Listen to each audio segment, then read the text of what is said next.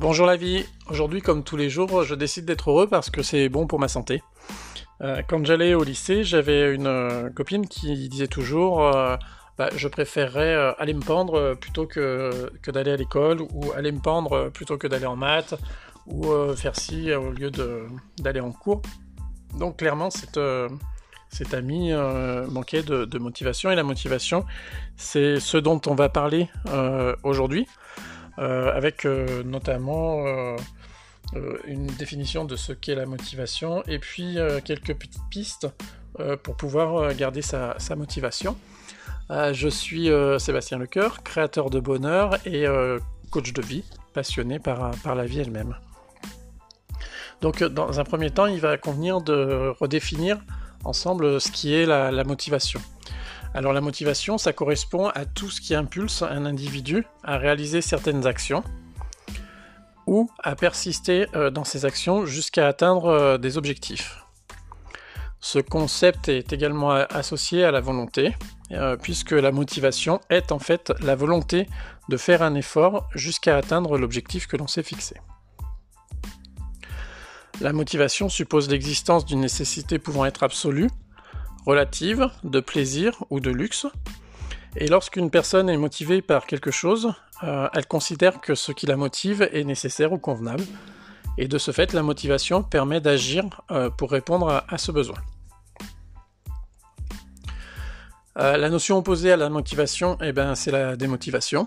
Et la démotivation, c'est un sentiment de désespoir ou d'angoisse face aux obstacles, et ce sentiment s'exprime sous une forme de manque d'enthousiasme ou d'énergie, euh, qui peut aller jusqu'à l'inactivité, euh, puisque l'inactivité peut être aussi une conséquence de la, de la démotivation.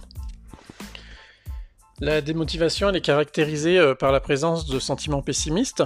Alors, si vous voulez faire la différence entre pessimisme et optimisme, je vous renvoie à, l'épisode précédent du podcast qui traite de l'optimisme sans, sans, sans l'associer à, la, naïveté euh, qu'on lui donne euh, d'habitude.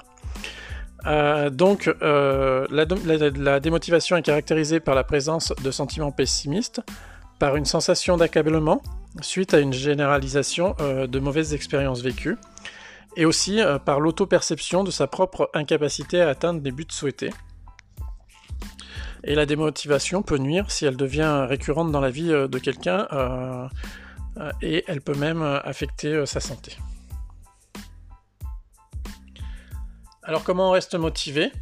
L'idée, l'exercice, enfin l'idée et l'exercice le, principal pour rester motivé et pour lutter contre la démotivation, c'est de faire ce qu'on appelle l'analyse coût et avantage.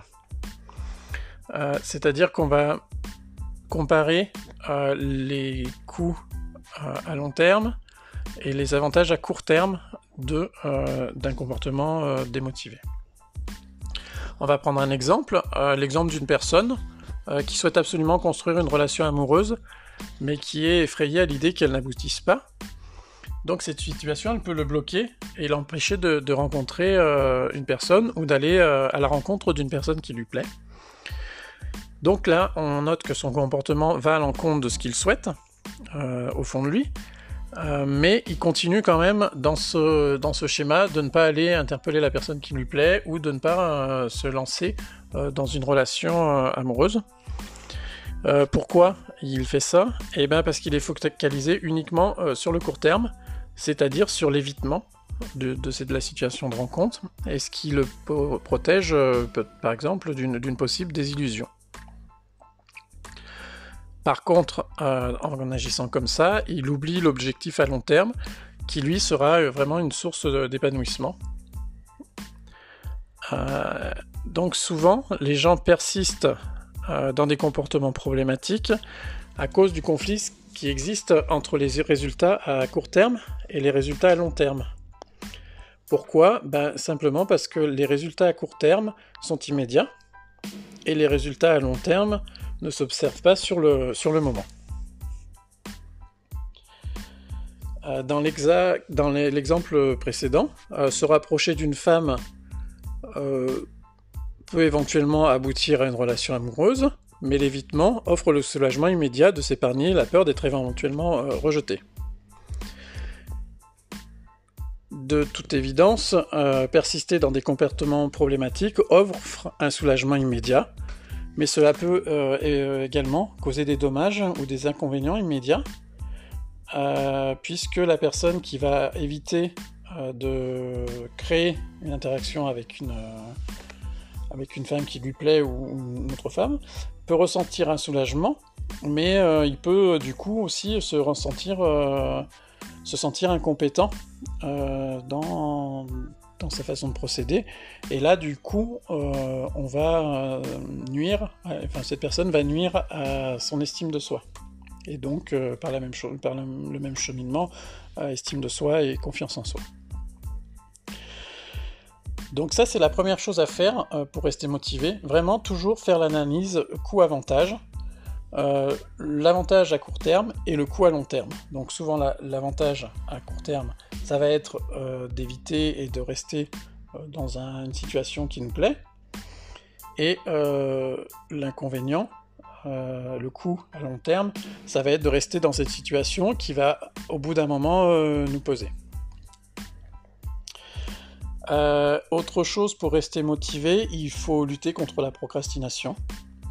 Contre la vraie procrastination, pas celle qui nous fait faire euh, des choses plus intéressantes que la tâche qu'on va laisser euh, en plan, mais la vraie procrastination qui fait que, par exemple, quand on a une lessive à faire, eh ben, on passe dix fois devant pour l'éviter, et puis alors qu'on va rester assis ou traîner sur son canapé, par exemple.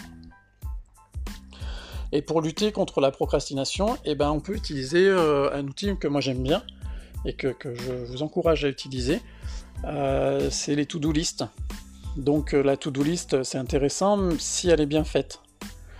souvent, les gens qui se font des, to-do list se font des listes de corvées. Et quand il y a 15 corvées à faire dans la journée sur une to-do list, bah, c'est juste insupportable et au bout de la quatrième, vous avez déjà envie d'arrêter. Donc l'idée, c'est euh, dans la to-do list, premièrement, de mettre en début de to-do list tout ce qui est le plus pénible pour nous. Euh, pourquoi pas le matin, au réveil, parce que moi, j'ai l'habitude, je fais mon ménage le matin. Euh, j'ai horreur de faire le ménage et je le fais le matin. Je me lève à 6h et, à 6h, de 6h à 7h, je, je, fais mon ménage. Comme ça, je suis tranquille après. Euh, donc, euh, au début de la to-do list, mettre les tâches qui nous sont les plus complexes, parce que quand on se lève le matin, c'est là où on est le plus motivé. Euh, on peut se mettre une tâche, deux tâches ou trois tâches, mais diviser en temps, et pourquoi pas se dire qu'à 10 heures, eh ben, on se prend une pause qu'on inclut hein, dans la to-do list, hein. on se prend 30 minutes pour lire un livre. Et puis au bout des 30 minutes, on se remet sur, sur la to-do list.